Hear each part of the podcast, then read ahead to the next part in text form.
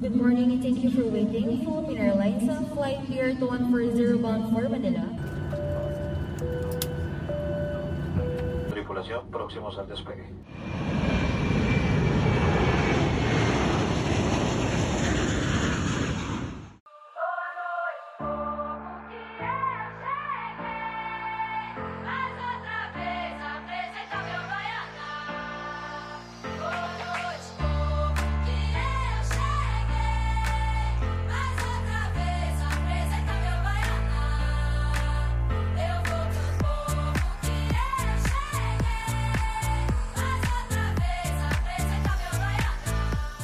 Bienvenidos y bienvenidas a un nuevo episodio de Marco Pola. Es un placer estar con ustedes nuevamente.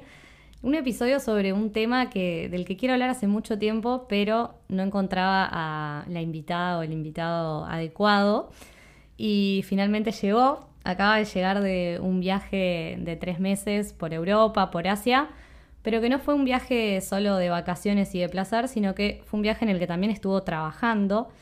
Entonces, por acá va el tema de hoy, que es justamente hablar del fenómeno de los nómadas digitales, que son estos viajeros que viajan por el mundo pero trabajando a la vez eh, para empresas que no están en el mismo lugar en el que están trabajando y usando generalmente a Internet y a las nuevas tecnologías como facilitador de poder justamente trabajar remoto y no tener que estar en el mismo lugar en el que se encuentra su empresa y para eso tenemos con nosotros a Mar Barreto, una amiga de amigas, amiga de la vida, que como decía acaba de llegar de un viaje y nos va a contar eh, justamente su experiencia y un poco sobre este tema. ¿Cómo estás Mar? Bienvenida. Hola, muchas gracias. Eh, bueno, eh, gracias por invitarme a este episodio. La verdad que súper contenta. Llegando hace poquito del viaje y también eh, re contenta de, volver también, porque siempre es lindo volver, reencontrarse con la gente, con la familia, con los amigos.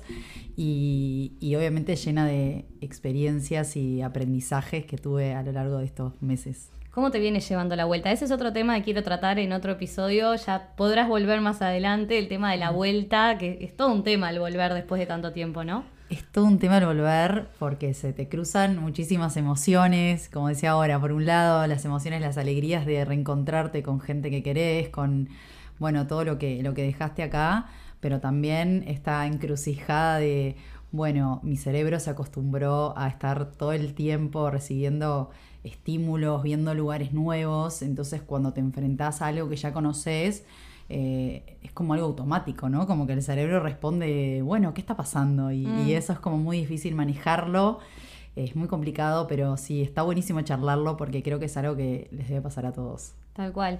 Y yendo al tema de hoy, de este episodio, de los nómadas digitales, ¿no? Un término que está muy de moda ahora, todo el mundo habla de eso, cada vez hay más oportunidades.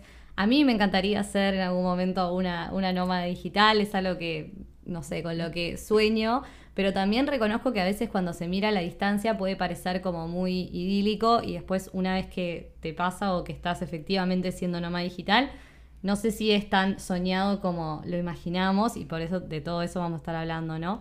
Contame, Mar, eh, ¿qué es? Porque yo la verdad no sé tanto de este tema. ¿Qué es ser un nómada digital? ¿Te consideras vos una nómada digital? Bueno, yo te cuento según mi punto de vista y como yo lo vengo viviendo a lo largo de los años. Para mí, un nómada digital tiene más que ver, no tanto que como el concepto nómade, siento que todos lo, asociamos con algo de no, no haber casa, no tiene casa, ¿no? Yo lo asocio con algo más de no hay oficina, no hay oficina eh, oficial o no hay una oficina física específica donde yo tengo que trabajar. ¿Qué quiere decir esto? Que puede estar la oficina, pero no necesariamente yo como nómada digital la voy a utilizar, entonces voy a terminar trabajando en lugares en los cuales eh, voy a adecuar mi trabajo a ese lugar. Puede ser mi casa, puede ser un café, puede ser un cowork, puede ser una biblioteca, puede ser la casa de un amigo, porque eso también es algo que eh, también es tendencia, ¿no? Cuando te empezás a encontrar con varios nómadas digitales y empezás a, hacer como espacios de cowork en lugares eh, más cotidianos. Y eso también está buenísimo. Entonces, como que yo lo veo un poco como por ese lado de, de empezar a trabajar nuevas formas eh, que salen de lo tradicional y lo ya previsto. Lo de ir ocho horas a una oficina, ¿no? Siempre hacer el mismo horario, en el mismo lugar, algo que por ahí nuestra generación, ya de, mil- de millennials para adelante, centennials también, nos cuesta un poco capaz que adaptarnos a este modelo más tradicional que venía de antes y por eso es que están surgiendo ¿no? estas nuevas alternativas que nos permiten eh, justamente disfrutar más de, o com- compatibilizar más lo que es la vida personal con la laboral. Sí, yo creo que también se empieza a dar como una cuestión, como si fuera un círculo en el cual las empresas, las empresas empiezan a trabajar de forma también como más eh, entendiendo el comportamiento y los cambios sociales y no tanto imponer una estructura eh, para una sociedad que está cambiando. Entonces, en ese sentido, empiezan a adoptar esto, bueno, pero si la sociedad está cambiando y, pretende eh, eh, estar más cerca de los viajes, de los distintos lugares, de vencer eh, límites geográficos, ¿por qué nosotros no podemos acercarnos a eso, ¿no? Y también estar como en ese círculo de, de- de que eso suceda.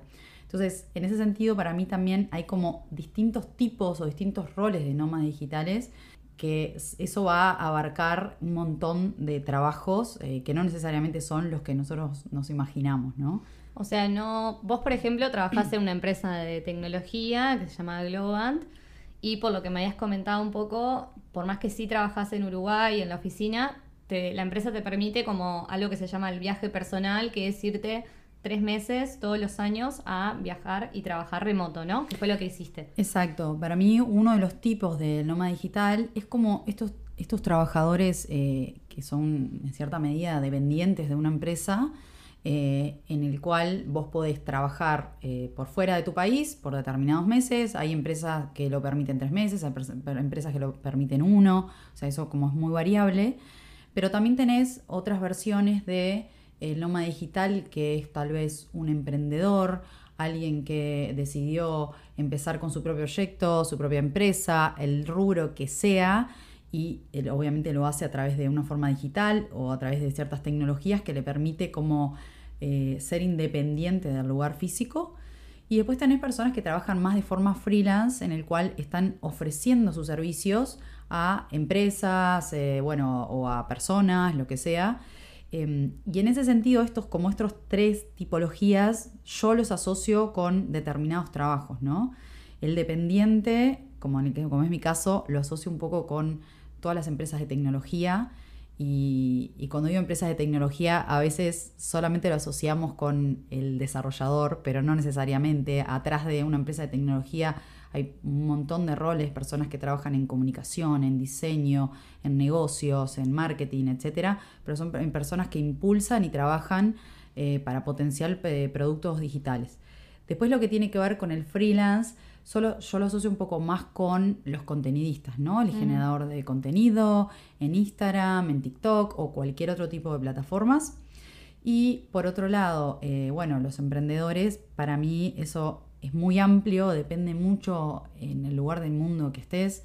Por ejemplo, en Bali conocí a un chico australiano que él eh, era ingeniero civil y, nosotros- y- digamos, bueno, un ingeniero civil debería estar físicamente solo en un lugar, pero en realidad él lo que hacía era se iba moviendo en este- de determinados lugares y ofrecía consultoría a las estructuras nuevas que se iban creando en distintas partes del mundo. Entonces como que eso tiene un poco que ver con que encontró su forma de, de poder trabajar de forma independiente eh, y nómade, pero em, de- en, en un rubro en el cual él se sentía cómodo. Claro, porque por ahí es verdad que cuando pensamos en nómadas digitales lo asociamos siempre a gente que trabaja como con tecnología, ¿no? Exacto. Y en realidad hay muchos trabajos de, de muchas carreras en las que se puede ser nómada digital, pero todas tienen en común como esto del uso de internet, ¿no? Y de poder tener conexión a internet y una, y una laptop. Como que sí sabemos que hay ciertos trabajos que no se puede ser nómada digital, como que te diga ser médico o ser, no sé, trabajar en la construcción o no sé, trabajos que, nes- que necesitan más de tu presencia física en un lugar. Me imagino que obviamente es mucho más difícil poder ser nómada digital, ¿no? O sea, Sí, yo creo que sí, que se, hace un poco más difícil. Igual no lo asociaría con una profesión, o sea, sí lo asocio con un rol, ¿no? Como vos decís, bueno, un médico que tiene que estar físicamente en un lugar está bien, Mm. pero si lo traigo adentro de ese rubro y pienso en el profesional eh, que estudió medicina, puede llegar a ser un nómada digital. A ver, tiene Sí, que sí. buscarle la vuelta, capaz que puede ofrecer una consultoría médica y qué sé yo, pero es como, ¿no? Como ahí está un poco también la creatividad de cada uno y, y querer eh, también adentrarse en ese mundo para... No, y pensando en los psicólogos también, ahora que pensaba la, la terapia, que antes era algo muy personal de ir físicamente a hacer terapia, y ahora cuántas terapias virtuales hay y psicólogos que trabajan virtualmente y también pueden ser nómadas digitales. Salado, eso es como una locura, porque antes era impensado y obviamente que también cuesta a nivel comportamental de como los usuarios, las personas, decir, al principio decir, qué difícil hacer una terapia online y ahora ya está súper instaurado y hasta es súper común. Y, también eso permite flexibilidad para las distintas personas que, que capaz que están, no sé, viviendo en un lugar mucho más lejos y no pueden acceder a una terapia en, su, en el propio lugar que están viviendo. Y eso es súper importante también, ¿no? Bueno, Mar, y yendo ahora a tu experiencia, ¿no? Eh, ¿Cómo fue que decidiste, bueno, hacer este viaje personal que te ofrece la empresa? ¿Cómo tomaste la decisión? Eh, ¿Cómo fue los preparativos? ¿Cómo fue tu viaje? Todo. Bueno, hay un, como un contexto previo a todo este viaje que eh, yo hace muchos años que trabajo en empresas de tecnología, hace 10 años que vengo trabajando en esto, y hay como cierta cultura de, que es propia de este tipo de empresas en el cual eh, trabajás con personas de distintas partes del mundo, porque hay disciplinas que son muy nuevas y la única forma de crecer, de hacer crecer esas disciplinas es ponerte en contacto con alguien que está en otra parte del mundo y te cuente cómo fue su experiencia experimentando algo en alguna plataforma o qué es lo nuevo que aprendió, o si hizo algún curso o algún posgrado que capaz que en nuestro país no lo tenemos. Entonces, eh, previo a eso, eh, la primera empresa que estuve trabajando fue Pedido Ya y ya desde ese momento eh, estaba acostumbrada a ir por poco tiempo, ¿no? No como ahora, pero por co- poco tiempo a otro país, trabajar en ese lugar, eh, capaz que trabajar más sobre, bueno, eh, montar un equipo, eh, poder se- seguir adelante el seguimiento de, de, no sé, los objetivos, lo que fuera, pero sí ahí se daba un poco esta cuestión de, bueno, no estoy en mi casa, estoy en un lugar, trabajando en un lugar distinto a mi casa, también en algunos lugares eh, no había una oficina física oficial, o sea, era como que recién la empresa estaba arrancando, entonces era, bueno, ¿dónde trabajo? Y eso no era tan común, hace 10 años era como un loco, ¿no? Como Mm. pensarlo. Y ahí había que rebuscarse y ahí fue como las primeras, eh, los primeros encuentros que yo me di cuenta de que ahí me estaba enfrentando a, situaciones como muy distintas, bueno, ¿dónde cargo la computadora? ¿Cómo hago? Eh, si me tengo que eh, conectar para una llamada, ¿qué horario lo tengo que hacer? Porque estoy en otro horario, en otro uso horario, etcétera, etcétera. Y eso fue eh, creciendo paulatinamente dentro de ¿no? como mi, forma de trabajo, hasta que en un momento, en, en plena pandemia, me fui a surfar a Costa Rica y bueno, obviamente me agarré COVID y no pude volver hasta que Uruguay me dejara entrar, no podía volver a entrar al país y tuve que quedarme trabajando en Costa Rica. Qué pena, ¿no? Qué, pena, qué terrible. Qué lástima, no, no. Llorando, imagínate. La realidad es que ahora suena gracioso, pero en ese momento fue dramático, porque fue como, Mm. bueno, ¿qué hago? ¿Cómo eh, le digo a la empresa que estoy trabajando que no puedo volver?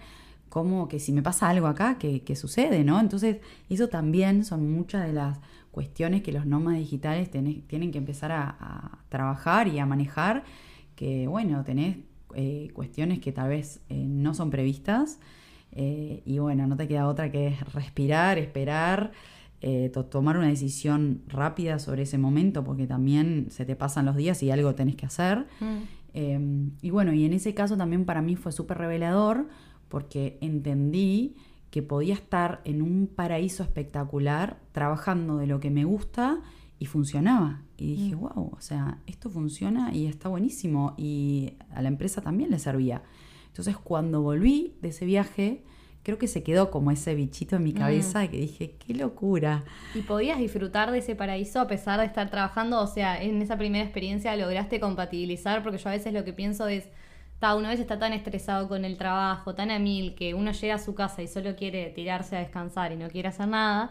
Entonces yo digo, por ahí estás en un lugar hermoso, espectacular, divino, y no tenés ni la energía ni el tiempo para salir a realmente disfrutarlo. ¿Te pasó eso o lo pudiste compatibilizar bien? No, yo creo que lo pude compatibilizar, pero, porque fui consciente de que una cosa dependía de la otra. O sea, yo en ese momento pensaba como, bueno, yo estoy acá eh, disfrutando este paraíso porque estoy trabajando, o sea, porque el ingreso que tengo me lo permite estar acá y viceversa. Entonces es donde se cae o donde esto se desequilibre de un lado o del otro, no, esto no va a tener continuidad. Entonces creo que también tiene que ver un poco de, también como en esta cuestión de, del nómada digital, em, no estás respondiendo tu trabajo hacia alguien, sino porque vos mismo tenés voluntad de hacerlo porque es algo que te gusta, porque te apasiona, porque te interesa, etc. Entonces creo que en ese momento también me pasaba mucho de eso, ¿no? Como de, bueno, estoy en tremendo paraíso, lo voy a dar todo en el trabajo. También co- cosa de decir, bueno, termino mi día, lo cierro súper bien, porque así me sobra el resto de la tarde para ir a surfar, para pasear, para, para pasarla bien. En el caso, bueno, de Costa Rica, la diferencia horaria era como beneficiosa, porque creo que son dos o tres horas menos Sí, que tres acá. horas creo. Mm. Entonces, Yo me estoy por ir a Costa... Bueno, quiero irme a Costa Rica. En breve, todavía no está confirmado, pero ya, te, voy a- ya encanta. te voy a pedir piques de, me de Costa encanta. Rica.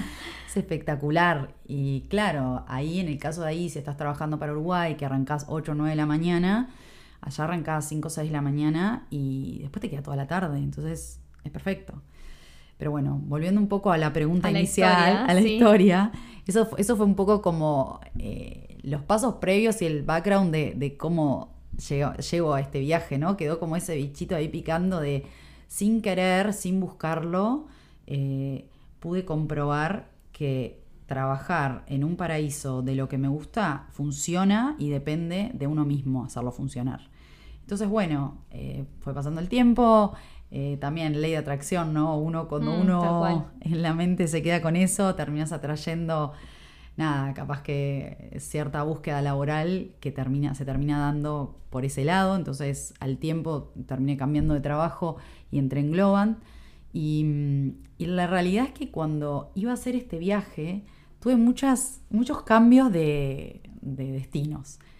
La primera inicial, cuando entré a Globant, y seguramente los chicos de People se acuerdan de esto porque fue muy gracioso. cuando entré, creo que en la segunda entrevista les dije, yo me quiero a trabajar a Bali. Me dijeron, eu, pará, cálmate. en la entrevista ni siquiera habías entrado todavía. Claro, calma, cálmese, señora. Bueno, señora, todavía no la elegimos. Si no la elegimos, cálmese. Yo ya estaba pensando, tipo, de acá a cinco meses. Claro. Entonces, eh, no, me acuerdo que una de las chicas me dijo como, entrás y lo negociás. Cuando entré, en la realidad es que lo que me pasó, empecé a pensar como, no, pero qué locura ir a Bali, que para trabajar son 11 horas de Mm. diferencia, es muy distinto. Entonces pausé en mi mente lo que en verdad era como mi idea inicial. Muy loco también, porque a veces como que siento que tenemos muchas ideas o ganas de hacer cosas y las terminamos pausando porque sí, porque Por creemos miedos, por miedos. capaz, sí. O porque pensamos que es imposible, no sé, no conozco a nadie que lo haya hecho. Pa, si nadie lo hizo, capaz que esto no está bueno, no está bien. O algo O sea, así. tenías la idea, pero después cuando entraste, como que la cancelaste. La cancelé y dije, no, esto es una locura hacer esto, no lo voy a hacer. Mm. Entonces dije, bueno, me voy a ir tres meses a Europa. Perfecto. Cuando empecé a negociar con la empresa para poder irme, eh, me empecé a dar cuenta de determinados aspectos legales eh, que cada empresa tiene dentro de cada país y eso es muy importante tenerlo en cuenta, ¿no? Porque lo digo para el caso de, de Globan, medio en términos generales, ¿no? Eh, Globan en cada empresa, en cada país que, que trabaja y en cada país que tiene oficina, tiene determinados acuerdos legales y en los países que no tiene oficinas tiene otros tipos de acuerdos. Entonces, eso va a depender mucho también qué tiempo vos te podés quedar a lo largo de eh, en un país, ¿no? Porque si no, eso puede, eh, legal- legalmente puede parecer que vos estás eh, haciendo ejercicio para ese país y no es la realidad. Entonces, Mm. por ejemplo, para el caso de Globan, uno de, las, de los requisitos que te piden es que cada un mes te tomes cinco días de licencia, bueno, para poder eh, sobrellevar este tema legal. Pero bueno, em, ¿Y en tu caso podías elegir irte a cualquier parte del mundo o había países a los que por la legislación o lo que sea, Global no te permitía trabajar desde esos países? Bueno, puntualmente, a mí lo que me pasaba es que habían algunos países eh, que se necesitaban algunos requisitos. Entonces, cuando me di cuenta de esos requisitos, me di cuenta que no iba a poder estar tres meses en Europa como yo quería. Obviamente que lo primero que se me pasó por mi mente fue, no, no lo puedo creer, tipo, tengo que cancelar el viaje. Me acuerdo, eh, sí, ese momento exacto que estaba con unos compañeros de trabajo, estábamos todos juntos eh, mirando como las políticas en una, en una pantalla Y, y bueno, y nos empezamos a reír y no, y qué bueno, qué sé yo. Y un compañero, Joaco, me dijo, mirá, acá entre las políticas dice que en India no hay ninguna política. Y entonces todos empezaron a reír y me dijeron, te vas a ir a India. Y yo le dije, está mal, pero no está tan mal. Es una buena respuesta. es una buena respuesta. La realidad es que siempre, India siempre me pareció un país increíble. Siempre me atrajo como esta cuestión de que la cultura es muy distinta. eh, siempre me preguntaba qué pasa ahí, ¿no? ¿Cómo viven? ¿De qué forma viven? ¿Qué comen? ¿Qué hacen? Como siempre me intrigó mucho. Pero obviamente mezclar un viaje a un lugar que tiene una cultura muy distinta con términos laborales, también en mi cabeza implicaba un lío importante y automáticamente dije, no chicos, cancelemos, esto es una locura, ¿cómo voy a ir a trabajar Claro, a India? porque Paren". una, una cosa es Europa, donde uno más o menos ya sabe, o bueno, todas las facilidades, y otra cosa, me imagino, es India, que ya de por sí es todo un descubrimiento, ir sola, todo lo que. Y encima tener que estar trabajando, o sea, yo lo pienso y no digo, wow, ¿cómo hiciste? O sea, Claro, y también no, eso, de nuevo traigo esto, ¿no? De que uno en la mente tiene una idea que, que del imposible, pero también porque no tenés referentes que lo hayan hecho. claro, es verdad. Y menos acá en Uruguay no es tan común eso, No. para nada. En otras partes del mundo, Por bueno, eso te vos digo que me sabés. costó encontrar invitados. porque yo tenía que hacer la entrevista acá en Uruguay, obviamente, porque tan, no, no hago entrevistas virtuales por ahora.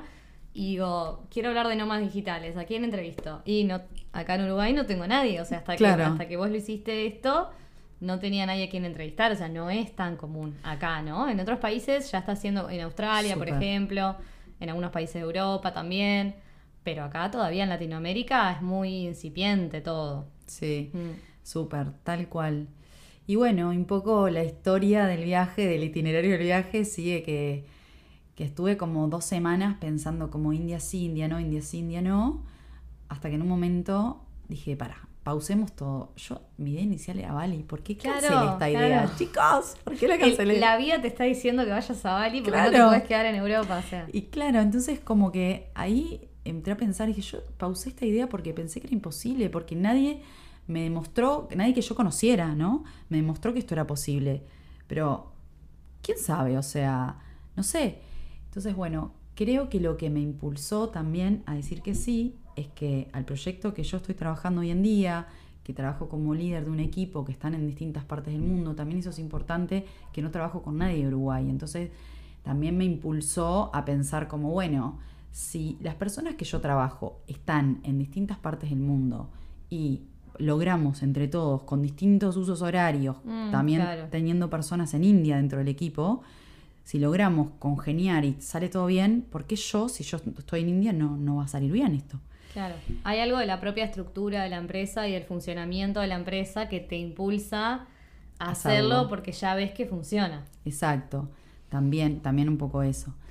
Entonces, bueno, nada, ahí a gran escala lo que hice, lo que decidí fue, bueno, ok, entonces esto va a ser, in- eh, va a ser el, el viaje va a ser a Europa, de los países que me ¿Cuánto lo tiempo permitan. estuviste en Europa? Y estuve un mes y algo. Eh, bueno, después de Europa eh, dije, bueno, India.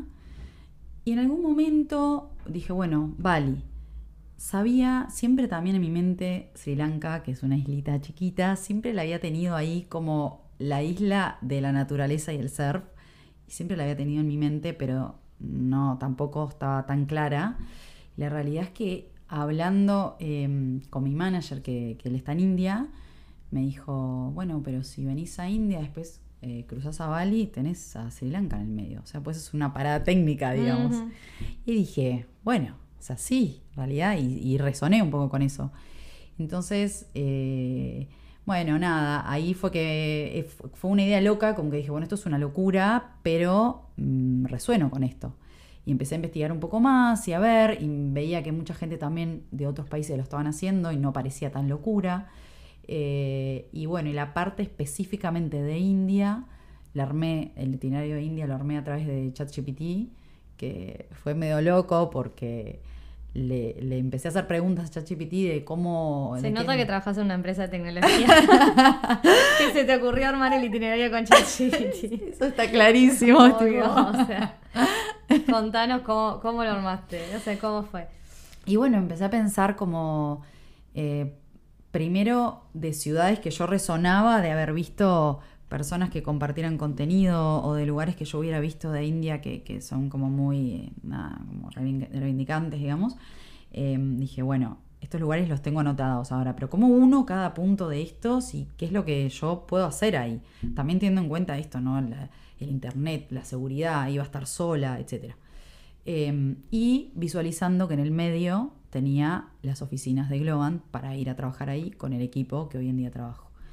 Eh, bueno, entonces le, le hice. eh, primero aprendí a cómo preguntarle a ChatGPT porque me daba cuenta que le preguntaba a crearme un itinerario de India y me tiraba cualquier cosa. Claro, no es así nomás, tipo, armarme un itinerario de India. No. Entonces aprendí a preguntarle. Una vez que aprendí a preguntarle, fui mejorando en los detalles de eso.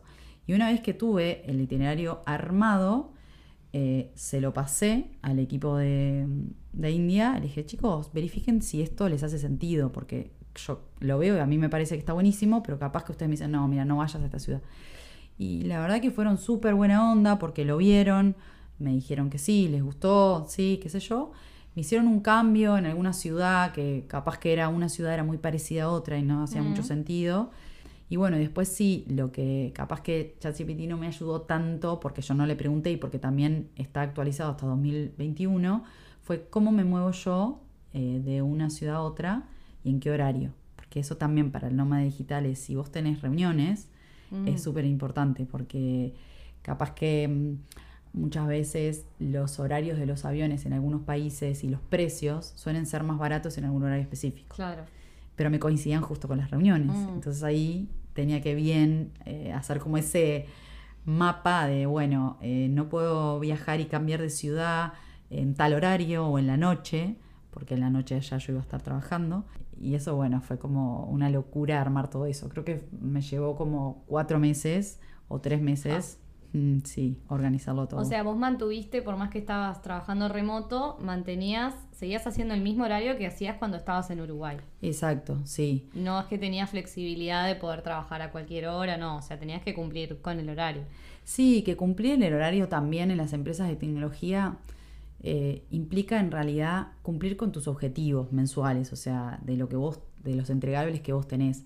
También el, eh, cumplir con el horario implica que vos tenés que cumplir con las reuniones. Entonces no quiere decir que vos tengas que trabajar a rajatabla de 9 a 18, de 8 a 5 o lo que sea, sino que, bueno, muchas veces tenés reuniones a las 9 en punto y reuniones que terminan a las 18. Entonces, y sí, o sea, tenés que subirte a las reuniones y no te queda otra. En mi caso tenía muchas reuniones en horario central porque yo tenía que coincidir con personas que estuvieran en Latam, con personas que estuvieran en Estados Unidos y con personas que estuvieran en India. Entonces, los horarios que nos quedaban a los tres, Claro.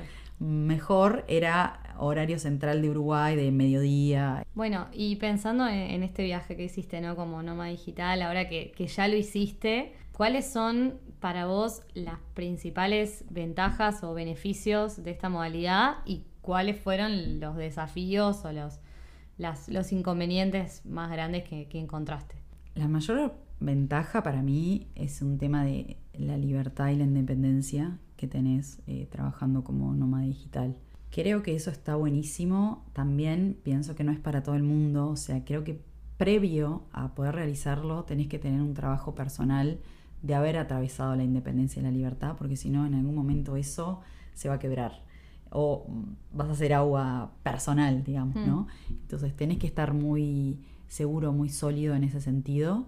Eh, y que sea un camino que vos querés ir por ahí también, que vos lo elijas, ¿no? Porque es como vos decías hoy, ¿no? A veces se ve del nómada digital, se ve algo espectacular o mirás videos por todos lados y es eh, el clásico video es la persona con la computadora trabajando playa. en la playa y eso no es real, o sea, en la playa con el sol de arriba Claro, no ves nada claro. en la computadora. O Y- sea, en el momento que estás trabajando tenés que estar en, una- en un escritorio, en tu, o sea, Sí, o no necesariamente en un escritorio, pero que las condiciones sirvan para el tipo de trabajo que vos estás haciendo. Por ejemplo, en mi caso, que tengo muchas reuniones, no puedo estar en un bar donde la música está al palo y hay 80.000 personas tipo hablando y charlando y gritando.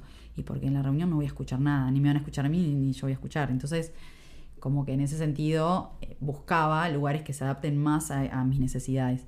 Entonces, bueno, de, de las ventajas estas que yo veo, por lo menos de mi experiencia, son esto, un poco la libertad, eh, bueno, el, el poder abrir tu mente, ¿no? Porque te permite estar en otro lugar, conectar con personas de distintas culturas, de otras partes del mundo, pero también con otros nómadas digitales, que eso para mí fue una revelación también, ¿no? Como esto que te decía hoy, estos tres tipos de, de nómades que yo veo, empezar a ver en otras partes del mundo que capaz, no sé, un emprendedor se mm, eh, dedicaba a algo que yo nunca me hubiera imaginado, te hace pensar que, bueno, que la creatividad es súper amplia y que en realidad el trabajo, si vos querés ir por este lado, es, es depende de vos, 100% de lo que vos te plantees. eh, si lo querés lograr, va por ahí. Y encontrar, me imagino, una comunidad de gente que está haciendo lo mismo que vos. O sea, no sos la única nómada digital loca por el mundo que se le ocurrió esto, sino que Mm. hay un montón de gente que está en esa sintonía.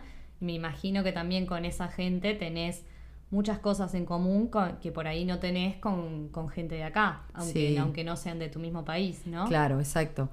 Eso fue muy lindo y también muy importante darme cuenta de eso. Eh, obviamente que yo aprecio y quiero mucho a mis amigos que trabajan de otra manera, en otro rubro o de forma más tradicional, porque compartís otras cosas. Capaz que no tenés, no compartís el trabajo, compartís, no sé, formas de ser o, bueno, no sé, una comida, lo que sea. Pero está buenísimo también encontrar personas que compartís esta forma de trabajar porque también son hábitos. Entonces, encontrarte con personas también es como mm, validar un poco que tu estilo de vida tiene sentido y, eso a, a nivel como de autoestima te lo refuerza un montón porque yo creo que Uruguay es un país en el cual está creciendo mucho en este aspecto, pero todavía no es un país en el cual esté un 90% explotado, ¿no? Es como No, que falta mucho todavía. Falta muchísimo, Mm. incluso a nivel de, por ejemplo, cafés o lugares. Hay algunos lugares que están preparados, pero hay otros que no. Y a veces te sentís, ¿no? Como decís, bueno, soy la única que estoy haciendo esto, soy un loco. Mm. Y vas a otro lugar y está lleno de gente que está haciendo eso. Y, y, ¿no? Sentís como esa validación que, nada, es súper interesante y gratificante también. Sí, y, cuan- y en cuanto, bueno, no sé si te queda alguna ventaja por decir, y en cuanto a las desventajas, ¿te pasó alguna vez de, bueno, esto que decías, tengo una reunión y no encuentro conexión a internet, o hay mucho ruido y no, y no puedo hacer la reunión? No sé, yo lo viví, yo nunca fui nómada digital, pero sí lo viví con una amiga con la que viajé en Portugal, que nos fuimos juntas a Lisboa. Yo me fui de vacaciones nomás, en ese momento estaba con una beca, no estaba trabajando, pero ella estaba trabajando. Y se sumó a mi viaje, pero ella me dijo, mira que yo tengo que trabajar en este horario, no sé qué. Y me acuerdo que fuimos a almorzar a un café y después de ese, de ese almuerzo ella se iba a quedar trabajando en ese café. Y pobre estaba, tipo, que no tenía dónde enchufar la compu, que le preguntó el wifi a la mujer y no le funcionaba. La reunión la empezaba ahora, la gente hablaba a los gritos en el café. Y yo ahí fue, fue donde caí un poco y dije, pa, o sea, está salado también ser nómada digital. Yo la veía a ella, pobre, desesperada, que le empezaba la reunión y no podía arrancar por todo esto. Y yo estaba tranca de vacaciones, que me iba a ir a, a visitar no sé qué, y digo, pa, como que claramente ella, o sea, sí disfrutó ese viaje igual que yo, pero tuvo momentos que por ahí no lo disfrutó tanto porque le pasaron estas cosas. Entonces, ¿a vos te pasó un poco esto? o- Sí, Hmm. creo que las desventajas son que en realidad el internet es como sin internet y sin wifi no funciona nada. Claro, no Entonces existís. no existís, no, no, tu trabajo no funciona. Y eso es como muy fuerte, porque, por ejemplo, no sé, estás en un lugar y vos decís, bueno, no sé, en este lugar estoy segura que el internet anda 100% bien y puede pasar algo que no, que se baje, que se caiga. Y, y ahí perdés conexión y te perdiste de una reunión, te perdiste de algo importante. Y bueno, y como que tu trabajo no des- depende 100% de tus habilidades, sino de algo externo que vos no podés manejar. Entonces eso también es re importante tenerlo re claro. Primero porque sabés que hay un porcentaje de tu trabajo que vos no lo vas a poder manejar, ya está. Entonces tenés que estar abierto a esta locura de que lo que hoy planificaste, eh, mañana no se va a cumplir, ya está. Entonces soltar... La eh, flexibilidad es importante para ser digital. Sí. Si sos muy estructurado, está difícil. Está difícil. E incluso hasta no siendo estructurado, yo pienso que, que en muchos momentos, eh, no sé, a mí me pasó de, de estresarme con ese tipo de situaciones. Porque, claro, o sea, es algo que vos no puedes controlar, pero lo necesitas ya. Y tipo, por favor, que internet vuelva, que estoy en medio de una reunión y no puedes hacer nada. O sea, solo esperar. Y, y bueno, eso por un lado. También por otro, lo que vos decías del sonido o de que el ambiente, el contexto también eh, se adecue a lo que vos necesitas.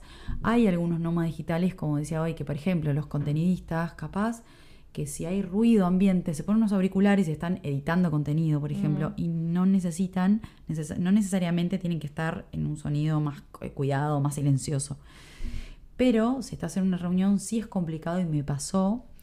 Eh, tengo como dos situaciones así en mi cabeza que fueron un loco. Eh, eh, yo además de trabajar en Globan, también trabajo en, un- en Universidad Ort, soy docente de un posgrado. Y me pasó que eh, justo cuando estaba de viaje estaba dando mis últimas tres clases del, semestre. Entonces, eh, en una de las clases estaba en un lugar donde se suponía que era un lugar de trabajo, qué sé yo, que un grupo de personas entró, como era de noche, pensó, esto es un lugar de trabajo, no hay nadie, estaban en un modo como más fiesta, que es súper entendible también, y se tomaron esa zona como para hacer una previa. No, Y vos dando la clase y yo dando la clase. del posgrado, no, no. Y yo, en- o sea, helada, era como, por favor, que, que se calle en silencio. Me moría la vergüenza porque también pensaba como en los alumnos, tipo, están ahí, están asistiendo a esta clase, están pagando para estar acá y de fondo tienen 10 personas que están saltando. Ay, no. Y, y claro, y esas cosas no las puedes controlar. Entonces, ¿Qué hiciste? ¿Los, los no, bueno, ahí, claro, y sí, pausé un poco la clase, chicos, ya vengo. Y, y nada, les tuve que pedir por favor si se podían mover o si se o podían bajar el volumen. Yo no me podía mover porque en realidad no habían tantas zonas como para trabajar en ¿Qué el era un café o un bar? ¿Qué era? Eh, No, era como la zona de cowork Ah. dentro de un... Bueno, tampoco era un lugar para hacer fiesta, ¿no? No. Ahí estaban medio desubicados ellos. Bueno, pero era como la zona de trabajo dentro de un hostel, o sea, como... Ah, dentro de un hostel, ok. Hostel al estilo Celina de ese tipo, Sí. ¿no? Donde vos tenés zonas de cowork, que obviamente la zona de cowork no estaba hab- habilitada por una previa. Claro. Y bueno, enseguida que el encargado se dio cuenta de eso, lo sacó. Pero bueno, fue bastante complejo todo. Y bueno, y después también en otro lugar me pasó que se cayera internet, porque sí, porque no sé, pasó algo en la ciudad y no volvía, no volvía, no volvía. Y yo estaba como, te lo pido por favor, estoy en una reunión donde yo estaba hablando. Y ta, y bueno, y creo que estuve 10 minutos sin poder subirme y del otro lado imaginaba a la gente diciendo, ¿y usted señora qué está haciendo? Tipo, Claro. ¿a dónde se fue? Vuelva. Me imagino igual que también del otro lado hay un poco de flexibilidad, ¿no? De, que entienden que estás eh, justamente en este viaje de trabajando remoto y que esto te puede pasar y también tiene que haber como, además de tu flexibilidad, flexibilidad del otro lado, ¿no? De entender, bueno, no es que se quiso ir de la reunión, sino que Sí. se le cayó internet. Sí, del otro lado también hay, hay flexibilidad porque la gente se da cuenta y mismo, no sé, por ejemplo, esto que lo hice yo, otras personas también lo han hecho, entonces como que vivís también ese lado de entender algo- se pasa algo. Nada, son cosas que, que pueden suceder. Exacto. Y pensando, bueno, vos estuviste en Europa, no, no me dijiste los países, podés contarlos ahora, estuviste en India, en Bali. ¿Cuál de todos, pensando en esto de, de ser nómada digital, decís que está mejor preparado? ¿Cuál de todos los lugares que fuiste para los nómadas digitales? Bueno, yo creo que hay lugares que son como así, dentro de lo que es el mundo de los nómadas digitales, son como conocidos, que son como los top, ¿no? Por un montón de cosas a considerar. Yo creo que eh, los más preparados de los que fui, para mí, son Bali y Londres.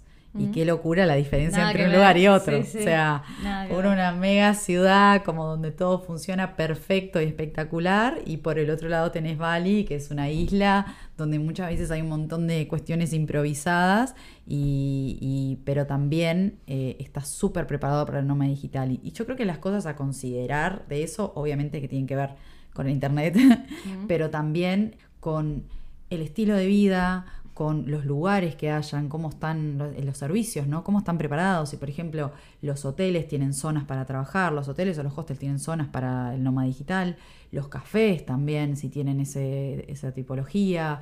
Y bueno, y, después también, digamos, el, el- el nivel de vida en el sentido de cuánto vos vas a gastar ahí. Entonces, eso creo que también es muy valorado por los nómadas digitales, porque es decir, bueno, si yo me voy a una ciudad en la cual está súper preparada, pero en realidad tengo que gastar un montón y tengo otra que capaz que me sale un poco más barato y también es tremendo lugar, etcétera, creo que eso es bien valorado. Entonces, a nivel también mundial, a mí me da la sensación, y hablándolo con otras personas, que los lugares así como más conocidos son Bali, Tailandia, tiene algunas zonas que hay mucha gente trabajando también.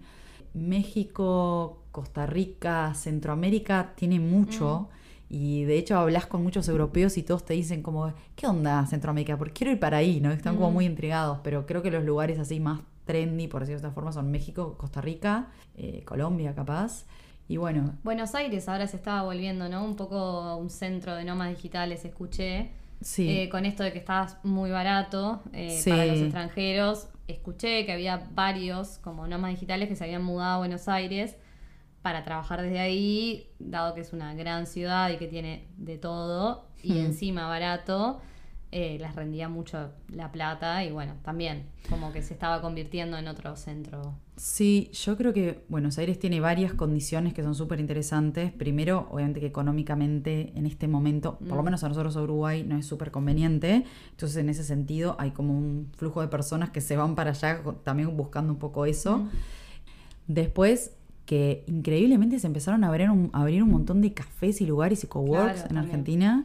Y sí, em, me pasó ahora hace poco que estuve también en Buenos Aires y, y también de ir a un café, coincidir con un amigo, trabajar juntos ahí, pero también ver un montón de personas que lo estaban haciendo. Mm. Entonces como que ya está bastante instaurado. Sí, y otro tema que me acordé a, a raíz de lo de Buenos Aires, que es como bastante polémico con Mm. lo de los nómadas digitales, es que hay estudios que muestran que el fenómeno de los nómadas digitales aumenta el, precio y el nivel de vida de los lugares. Entonces, Sí. por ejemplo, Buenos Aires, que ahora está barato, o Bali, que por ahí es una- un lugar Mm. barato, a medida que cada vez más nómadas digitales se, se mudan a vivir ahí con más plata, aumentan los precios y eso hace que los nómadas digitales puedan vivir bien, pero los locales no. Y eso es una, por eso hay muchos locales que por ahí están en contra de todo este fenómeno de los nómadas digitales, porque Sí. les encarece el costo de vida, que eso también es polémico. Y otro, es un lado B de, de todo Sí. este fenómeno hermoso de nómada digital, ¿no?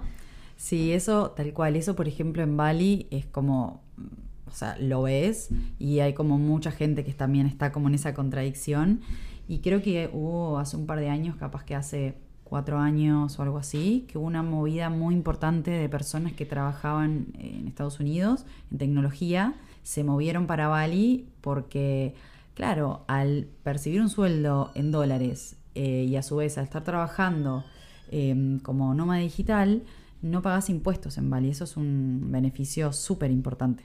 Entonces, claro, para ellos era un espectáculo. Soy millonario en Bali, ¿no?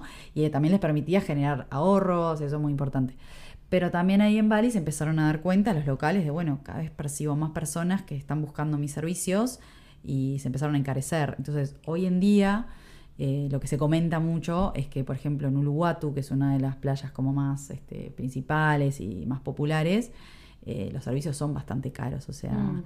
son más caros de lo que capaz que eran hace un par de años, eh, justamente por esto, ¿no? No sé si te quedó algo más por, por comentar. Bueno, no, capaz contanos, eh, porque yo me acuerdo que vos en tu Instagram contabas mucho de tu rutina de viaje y trabajo y cómo lo compatibilizabas el tema de los horarios, que te lo habías como agendado muy bien, de qué hora qué hora dormías, de qué hora qué hora viajabas. me acuerdo perfecto de esas historias tuyas, sobre todo en esos, en aquellos lugares donde la diferencia horaria era, era muy grande, ¿no? ¿Cómo, ¿Cómo hacías bien? ¿Cómo armabas tu día? Bueno, eso, claro, ta, eh, también di- traigo mi experiencia porque tiendo a ser una persona súper organizada y lo que me puse a pensar antes de salir de viaje fue, bueno, yo para cumplir con, con mi trabajo y con los horarios y con las reuniones, tengo que tener cierta estructura, porque si esta estructura la pierdo, ya está, se me va todo al tacho, digamos, ¿no? Entonces Mm. como que tengo que dejarme marcado un espacio de, bueno, yo en este horario tengo que trabajar y esto es donde- lo que tengo que hacer. Entonces lo que primero que hice fue como tratar de visualizar mi vida de, de antes al viaje en Uruguay, cómo la tenía estructurada. Entonces me empecé a autoobservar, a ver qué hacía y, y- y a, a armarla como en bloques, ¿no? Bloque laboral, bloque después más social y, eh, bueno, bloque sueño, por decirlo de cierta forma. Y eso lo fui como jugando y moviendo estos bloques en los distintos países. En Europa es como que arrancás con un pequeño bloque social, porque en realidad tenés toda la mañana para pasear, etc. después arrancás con el laboral, porque por lo general en Europa arrancás a trabajar a la 1 o 2 de la tarde. Y después te queda otro pequeño bloque social que es a la noche Pues terminás de trabajar capaz que 9 10 de la noche y tenés espacio como para salir a cenar, juntarte con amigos, etc. Después en Asia, que la diferencia horaria es mucho más grande, son 11 horas, bueno, ahí había que organizarlo de forma distinta. Entonces, eh, obviamente que no podía arrancar mi día a las 7 de la mañana, como capaz que hacía en otros países, lo tenía que arrancar un poco más tarde porque me acostaba más tarde, pero sí arrancaba con un bloque eh, de exploración o de social o de actividades que arrancaba capaz que a las 10, 11 de la mañana, paseaba durante todo el día eh, y después empezaba a trabajar a eso de las 8 de la noche y terminaba la madrugada y cuando terminaba de trabajar eh, ya empezaba mi bloque de sueño, ¿no? Que esa es un poco la diferencia con Uruguay, que yo en Uruguay no cerraba la compu y me acostaba a dormir y allá sí lo hacía así. No me costó hacerlo porque siento que fue como paulatino el cambio, ¿no? Como que arranqué con Europa, que fue bajando un poquito las horas, después con India, que fue bajando las horas, y cuando llego a Bali, que son 11, ya mi cuerpo de a poquito se fue Claro. Bueno, acostumbrando. estuviste bien en hacerlo progresivo. no lo pensé, en y verdad. no ir directo, a Bali, claro. Claro. Capaz que hubiera sido más shock. De... Hubiera sido más shock. Yo creo que ahí sí el cuerpo hubiera dicho que. Claro. De hecho, la vuelta.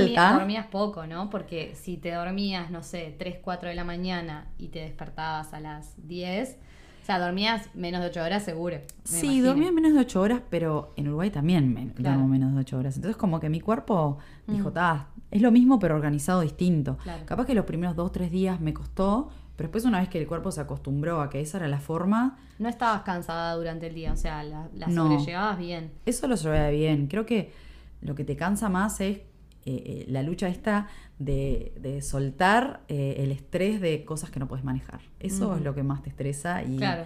también para mí fue un aprendizaje, ¿no? Porque pienso en algunas cosas como que fue un, fue un check, tipo lo hice bien, y en otras cosas no, capaz que las manejé no tan bien, o la forma que manejé el estrés, o la forma que me mu- comuniqué en un momento de estrés. Sí, tengo un montón que aprender de ahí, y, y bueno, está bueno, ¿no? Porque es un camino que, ta, que seguiré recorriendo en el próximo viaje, lo podré llevar de otra manera.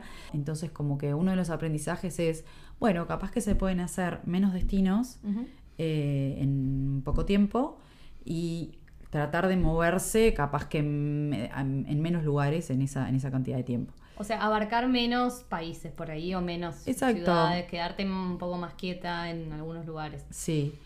Eh, lo otro es que, obviamente, estando en lugares así con diferencia, con gran diferencia horaria, eh, a veces conectás y desconectás con, con la misma cultura, ¿entendés? Porque también tuve días que capaz que, eh, si bien, como te decía hoy, no me, no me cansaba, no me agotaba el tema laboral, pero sí, habían días que capaz que estaba cansada, porque capaz que ese día había surfado pila de horas y después había recorrido un montón y después había trabajado un montón y, y estaba agotada. Entonces capaz que me pasaba como de llegar a un lugar o llegar a dormir y me viniera a hablar a alguien y yo estar como en un modo como no quiero hablar con nadie. Pero eso te pasa a veces aún Siempre. sin trabajar, o sea, viajando, a mí me pasa viajando también, que hay momentos de estar re sociable y momentos de estar re Sí. cansada, de tipo, no me hables, o sea, Sí. quiero dormir. Sí, y eso está también, son cuestiones como de energía personales y está bueno como autorrespetarse en eso, ¿no? Claro. sí, Pero es re difícil, porque a veces te obligás, decís como, "Ah, estoy acá y estoy, ¿no? Estás como en esa manija, estoy acá y estoy conectando con esta gente que está de más y con este grupo de, de amigos que me armé, que son lo máximo. ¿Cómo ahora me voy a acostar a dormir? No, no, tipo, tengo que ir a cenar con ellos. Claro. Y- Saber decir que no en algunos momentos Claro. también. Cálmese, señora. Claro. Usted, usted puede dormir si Claro, quiere. Mañana, mañana también va a haber cosas, pasado mañana Claro, también. claro. No hay que hacer todo, todo, todo lo que Todo. te invitan. Exacto. ¿Y Eh, cómo hacías el tema del cambio de chip? ¿Te resultaba fácil? Porque a mí a veces me pasa que, bueno, cuando me voy de viaje, cambio el chip y me pongo en modo viaje. Y el trabajo, tipo, lo dejo atrás, pero lo dejo tan atrás que después vuelvo y me cuesta reenganchar. y cuando estoy trabajando, estoy trabajando y también me digo que el lado viajes lo dejo un poco de lado. O sea, como que tengo muy separado esos dos mundos porque justamente nunca fui nómada digital. Ta, ¿Cómo hacías para cambiar el chip en un mismo día de estar surfando o en una clase de yoga o no sé qué a todo el estrés del laburo, todo en un mismo día? Bueno, justo cuando estaba en Bali un día, estaba en un localcito, hay muchos localcitos como de diseño, diseño de autor, que son hermosos. El mal del diseñador, buscar cosas, objetos de diseño. Eh, y, y vi una frase que me encantó, que decía algo así como, en inglés, ¿no? Decía, em, busca una vida que no tengas que pedirte vacaciones, o viví una vida que no tengas que pedirte vacaciones. ¿Qué quiere decir con eso? No que seas un manija y trabajes 24/7 y no te pidas vacaciones, Mm. sino este concepto Que de... no vivas esperando las vacaciones. Exacto, ¿no? Que este concepto que, que a mí me hizo reflexionar un montón, que siento que todos vivimos en ese mo- modo Mm. de vivo la semana esperando que llegue el fin de, Sí, sí. vivo el mes esperando que llegue el día del evento de no sé qué, vivo el año esperando que llegue fin de año. Sí, sí. Y- Las dos semanas de vacaciones que tengo en enero. o- Eh, Exacto.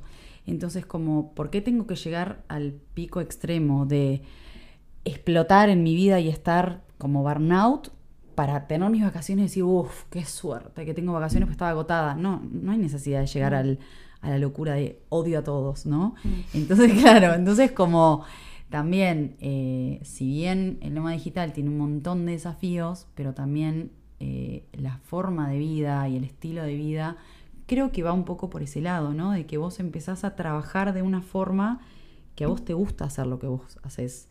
Que si en algún momento realmente no resonas con tu trabajo porque no te está gustando, te lo cuestionás. Decís, che, esto a mí me está haciendo daño, esto a mí no es la energía que a mí me está gustando. ¿Pero por qué? Porque es un estilo de vida, ¿entendés? Entonces, vos me decías, cambiás el chip. No, no es que tenés un chip de ahora es trabajo y ahora es vacaciones. No, esto es Lo tenés unificado. es unificado, es mi estilo, o sea, Mm. yo, esto es un todo, entonces, em, como es un todo, también tratás, no quiere decir que a mí me suceda, ¿no? Mm. Trabajo en eso y muchas Claro, me veces... imagino que cuesta llegar a ese momento en el que unificás todo y ese es tu, tenés un solo chip, digamos, y podés compatibilizar, como que no es Sí, de un día para el otro, ¿no? Yo también trabajo mucho en eso y hoy en día no digo que tengo mi vida solucionada, no, ni a palos, o sea, tengo un montón de dramas como todos tenemos eh, y altibajos como todos tenemos, pero como trato de pensar un poco en eso, que en realidad como que mi vida tiene que estar equilibrada entre mi trabajo y lo que a mí me gusta hacer. Y si mi trabajo no me permite tener estos ratos y cosas de lo que a mí me gusta hacer, ese trabajo no es para mí. Entonces, eh, en algún momento empecé a pensar con cuáles eran las actividades que a mí me hacían bien. Por ejemplo, no sé, surfar. A mí me la levanta, ¿entendés? Me deja espectacular, allá arriba. Ir al gimnasio, me encanta. Eh, bueno, no sé, juntarme con amigas, hacer actividades. Soy una persona muy social y me gusta estar siempre también en, en actividades. Entonces, que en algún momento también tuve esa vida de trabajar, trabajar, trabajar, trabajar cuando era más chica y terminarme acostando, no sé, a, a las 12, una, porque había trabajado todo el día y lo único que había hecho era trabajar. Mm. Entonces, eso también es un chip que, que empieza a como a romperse y no tener sentido y empezar a pensarlo desde otro lado. Entonces, como que si eso está todo integrado y en cierta manera está equilibrado, no, no se rompe, digamos. Claro, no, tremendo, me encantó tu, tu reflexión, la verdad. Bueno, y para ir cerrando, ¿qué le dirías a alguien que, bueno, por ahí se, se lo está pensando en hacer algo como lo que vos hiciste, o que quiere ser nómada digital pero no sabe por dónde empezar también, porque también está eso, hay gente que, que quiere pero dice, bueno, ¿y cómo hago? ¿Cómo busco trabajos para ser nómada digital? ¿Dónde busco? Eh, no sé, ¿qué, qué podrías decir ahí? Bueno, es muy amplio, es muy muy amplio, amplio, muy amplio. porque siento que hay como también muchas personas que pueden estar, o personas que ya están dentro del rubro eh, del que sea, ¿no? Del nómada digital que sea, y lo que quieren es impulsarse a viajar a esas personas que ya están trabajando Claro. como nómada digital, lo que les diría es, chicos, háganlo. Animate nomás. Animate, porque no tenés nada que perder y vas a ganar 100% todo. Te vas a encontrar a vos, vas a encontrar con gente increíble y eso te va a sumar y te va a levantar la autoestima a full y te va a aumentar la creatividad, eso está de más. Y después a las personas que en realidad están en otro formato de trabajo y quieren cambiar, yo creo que ahí hay un proceso previo que no tiene que ver con busco trabajo y me, y me postulo a algo, sino tiene que ver con empezar a pensar, bueno, para yo, de las habilidades que yo tengo, sacando mi rol actual y la profesión que yo tengo, no, no, no pensemos de, como decíamos hoy, ¿no? si, si soy médico, si soy abogado, lo que sea, o el rol que estoy haciendo hoy en día, estoy trabajando como contador en tal empresa, no, no. Mm. ¿Qué habilidades tengo yo duras y blandas que yo le puedo ofrecer a una empresa? Entonces, eh, entendiendo cuáles son tus fortalezas, vos ahí vas a poder también entender qué tipología, digamos, por decirlo así, de, de nómada digital es la que se eh, eh, está más cerca de vos, o sea, o que vos te sentirías más cómodo, y ahí empezar a trabajar un poco también, si ya tenés un camino recorrido con la libertad y la independencia, buenísimo. Y si no, también empezar a trabajarlo internamente para que el día de mañana, si vos tenés un formato de trabajo eh, más libre, no se rompa, ¿no? Como que sea todo, sea un poco consistente. Entonces, me parece que va un poquito Bueno, por ahí. Buenísimo. Y después respecto a dónde aplicar o lo que sea, ya saben, bueno, LinkedIn y plataformas de ese tipo donde uno puede buscar trabajos remotos, ¿no? 100%. Cada vez hay más de ese tipo de, de plataformas y bueno, después también está, como vos decías, la otra tipología de un emprendimiento propio o de generador de contenido freelance. Hay muchas maneras de ser nómada digital. Muchas maneras y también, o sea, eh, una vez que vos estés seguro que, que eso es lo que vos querés hacer, eh, como tener confianza en que es por ahí y empezar a mostrarte. Eso es importantísimo, ¿no? Porque muchas veces he visto personas que son espectaculares, que hacen trabajos increíbles y no lo cuentan. Entonces empezar a comunicarlo, a compartirlo, eso es muy, este, muy, importante. Y después también recordar que cada vez hay más visas para nómadas digitales, ¿no? Países que ofrecen visas de, no sé, un año, dos o tres, para gente que ya tiene un trabajo, que generalmente piden cierta cantidad de ingresos mensuales y varios requisitos, pero que bueno, los países también se están adaptando a esta nueva modalidad, ofreciendo, por ejemplo, este tipo de visas como Portugal, España, Grecia, Indonesia, vos me decías que la tiene también, Sí. Tailandia creo que también. Y es como, bueno, una manera de, una vez que uno tiene un trabajo remoto, ¿no? Decir, bueno, ¿cómo, en la, la parte legal, cómo la soluciono? Bueno, puedo sacar una visa para nómadas digitales. Y me imagino que también después ahí hablar con tu empresa de a qué países te permite ir, ¿no? Porque también capaz Sí. que sos un nómada digital, pero solo podés trabajar dentro de la Unión Europea. O sea, solo podés vivir dentro de la Unión Europea. Sí. O solo te podés mover dentro de Latinoamérica. Como que no siempre tenés el mundo entero a tu disposición, ¿no? Claro, eh, también ahí, ¿no? Como ese juego de negociar y hasta dónde voy y qué lugares voy, con todo lo legal, eso es re importante, hay que tenerlo Mm. claro, porque también te da la tranquilidad, ¿no? A mí, yo traté como de cumplir legalmente con todo lo que, lo que me pedía la empresa para estar tranquila, para decir, yo estoy trabajando acá y esto está avalado, ¿no? Porque también hay como otros, otros límites que, que, que podés pasar, eh, pero bueno, no es recomendable, ¿no? Y la vuelta fue difícil, como vos decías, me contabas de que trataste de quedarte más, pero bueno, no se pudo. Sí. Y nada, fue difícil, ¿no? También dejar ese estilo de vida, eh, pero por otro lado tenés que sabés que podés volver el año que viene, eso está Sí. buenísimo. Creo que en cierta medida esto que te contaba de el background de que me sucedió previo, de las cosas que me sucedieron previas para llegar a este viaje, preparada a este viaje, lo veo a este viaje como parte también del background de lo que va a venir para mi futuro, ¿no? Como que es que no, es que me pasó esto que te decía que en Costa Rica se abrió una puerta que yo Sí, nunca sí. me imaginé. Entonces siento que lo que me pasó ahora en este viaje fue una puerta que se abrió. Yo dije, pero pude laburar en Bali. Sí, tengo un montón que aprender, un montón, pero lo pude hacer. Entonces, bueno, si se pudo, se va a poder. Que sabemos lo que, Lo que vendrá. más adelante. Me encanta. Sí, tal cual. Bueno, gracias Mar, fue un placer tenerte acá. Eh, Súper interesante todo lo que contaste. La verdad es un tema del que yo no sabía tanto y me encantó eh, informarme sobre esto y me imagino que a la gente también. Y te esperamos de nuevo pronto porque quiero que nos cuentes más de tu viaje de India, por ejemplo, que es todo un tema aparte del tema de la vuelta, que también es otro episodio que me gustaría hacer, así que ya vas a volver. Bueno, muchísimas gracias por invitarme. Fue súper divertido estar acá. Y bueno, nada, nos vemos en un próximo episodio. Un beso a todos. Gracias por escuchar.